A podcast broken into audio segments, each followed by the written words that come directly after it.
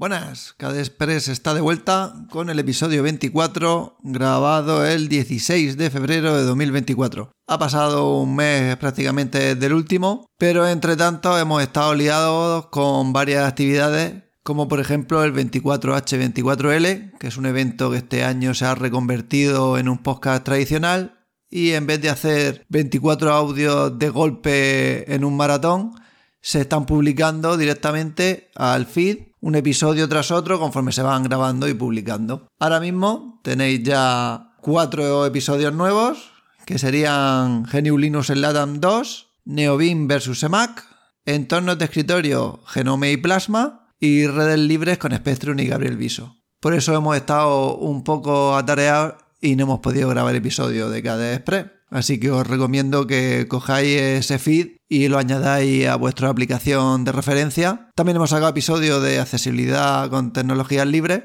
y también hay un poco de KDE ahí. Pero ya dejando las excusas de por qué publicamos tan poco, empiezo con el listado de noticias que se han ido acumulando. Y la primera es la que va a dar título a este episodio, que es que se vienen grandes eventos dentro de poco. Y es que como todos sabréis, pues Plasma 6 con todos los frameworks y todas las aplicaciones están a menos de dos semanas para que salgan. Haremos un especial una vez que esté publicado de las novedades que tiene, porque como siempre digo, estas cosas están muy bien para los prisas que queremos tenerlo todo pronto, pero hasta que llegue al gran público pasarán meses hasta que puedan ver Plasma. Lo que sí que tenéis ya disponible y cosas para inscribiros son los eventos de Es Libre, que ya ha terminado el primer Call for Papers, con lo cual ya sabéis un montón de charlas que han sido aceptadas. Y relacionado con KDE, de las mesas o dev rooms, las salas que van a ver, es una de KDE,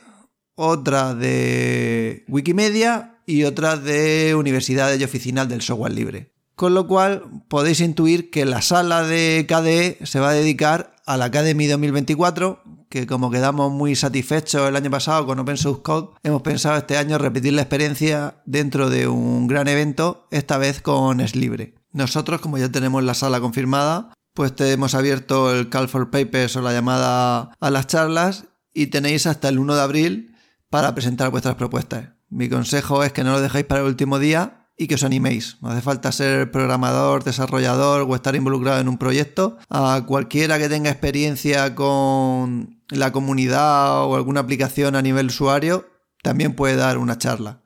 También tendremos, aparte de lo que es esa sala, una mesa que nos funcionó muy bien el año pasado, pues mostrando cosas del entorno KDE por ejemplo, yo el año pasado me llevé la Steam Deck y la gente pues les gustó ahí estar jugueteando, teníamos una tableta concreta para dibujar, ah, siempre hay unos conquis de peluche que están muy chulos para comprar, camisetas, merchandising, de todo. Si, si os pasáis por Valencia, pasar por la mesa que seguro que no os defrauda. Después del evento en sí, ya vienen las noticias típicas de KDE que se, se suelen dar. Y una que no me esperaba es que la distribución Chaos, la versión 2024.01, ya lleva plasma. Han debido de probarlo y ver que ya lo han lanzado en su distribución. A ver, yo no voy a engañar. Estoy seguro que hay bugs que se van a ir arreglando de aquí en estas dos últimas semanas y habrá algún bug tonto que se arreglará en la siguiente.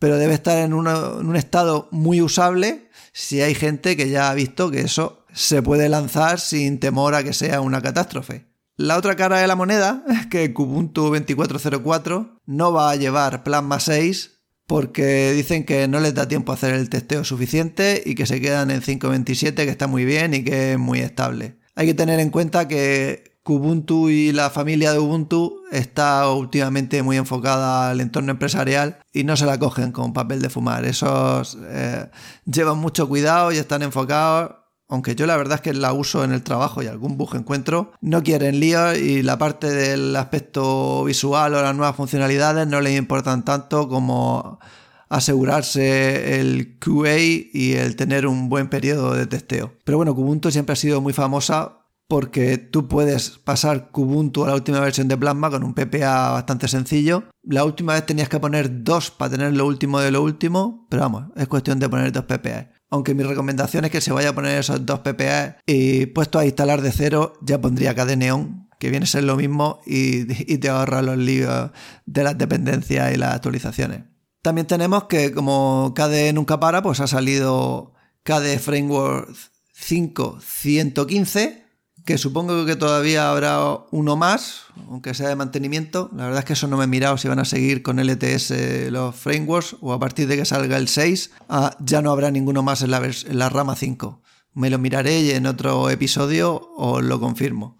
La cosa es que, que siguen actualizando lo que es la base de Plasma y siguen haciendo mejoras y correcciones. En las notas del programa, por supuesto, tenéis un par de noticias para ver exactamente qué hacen, si os gusta meteros en los detalles. Pero la noticia en sí es que no paramos, que aunque haya Plasma 6 dentro de muy poquito, seguimos sacando al ritmo habitual de cosas el resto del ecosistema. Y una cosa curiosa que Nate Graham ha estado comentando últimamente es el estado de las actividades de Plasma. Es una cosa con mucho potencial, que hay varios vídeos de YouTube diciéndote las maravillas con las que puedes hacer, pero que realmente se usa bastante poco. Lo bueno es que cuando anunciaron que lo mismo se lo cargaban en Plasma 6 porque no estaba del todo bien mantenido, ha salido bastante gente diciendo que por favor no lo maten, que a ellos les da la vida y que hacen virguerías, y entonces han decidido darle un mínimo de mantenimiento y mantenerlo en Plasma 6, pero lo que les gustaría hacer es mejorarlo y cambiar la funcionalidad y adaptarlo a los tiempos modernos, pero que para eso necesitan desarrolladores que arrimen el hombro y se dediquen en esa parte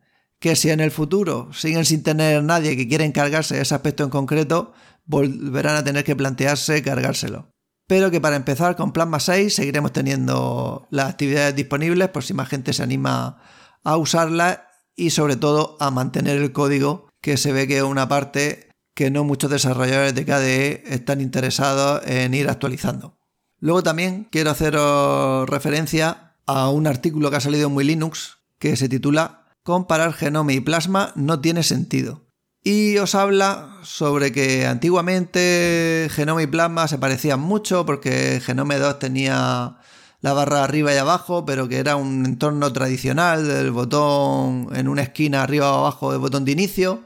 y que ambos se parecían bastante al funcionamiento con Windows que había alguna diferencia de licencia entre uno y otro, pero que luego eso también se solucionó, pero que a partir de Genome 3, pues ya el, la filosofía del escritorio cambió mucho, se va pareciendo más a, a MacOps de Apple y entonces pues ahora mismo es que son dos entornos muy diferenciados con dos filosofías completamente opuestas. Aunque tú Plasma puedas adaptarlo y hacer que se parezca por completo a cualquier otro, el diseño en sí, Genome está hecho más para que sea más, más táctil, más visual para quien le guste ese estilo y Plasma sigue siendo completamente configurable y por defecto intenta que la curva de aprendizaje para la gente que venga nueva pues sea lo más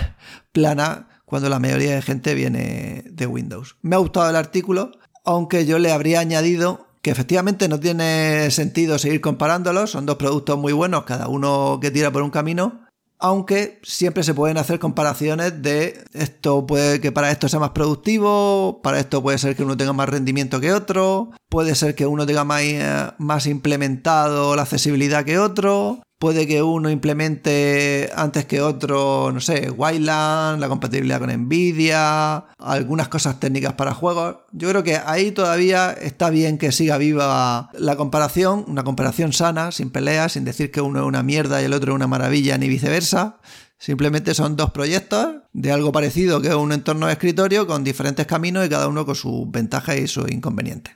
Y luego, hace poco ha sido el, el día de San Valentín, aunque yo personalmente no celebro eso, pero sí celebro el I Love Free Software de la Free Software Foundation Europe. Y de hecho, si escucháis las charlas de 24H, 24L, en las dos en las que estoy yo, hacemos mención al proyecto y felicitamos y agradecemos a una serie de personas y proyectos por todo lo que nos dan. Y yo quería aprovechar este episodio aunque creo que hice uno específico el año pasado solo de felicitaciones, este lo voy a hacer más corto y quiero agradecer, mandar un abrazo muy grande a Juan Feble, que aunque ya no siga publicando, es un proyecto, es una persona que nos ha dado innumerables horas y contenido de calidad sobre software libre y sobre todo un trato y una calidad humana excelente. Entonces quería acordarme de, de él antes de terminar este episodio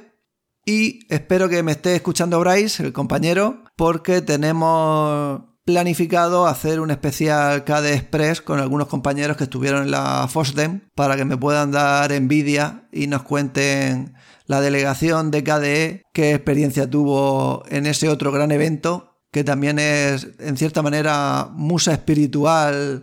de Es Libre a nivel internacional que pues yo creo que es lo más grande que hay en Europa de actividades de software libre y espero alguna vez poder ir. Pero mientras tanto, este año por lo menos tengo casi asegurada la, la presencia a El Libre 2024, 24-25 mayo en Valencia y ahí pues ya iré cogiendo por fin un poco de experiencia en grandes eventos del software libre, dado que Open Source Code Academy me encantó el año pasado. Con esto me despido de vosotros, un placer volver a hablaros y espero que nos escuchemos pronto. Hasta luego.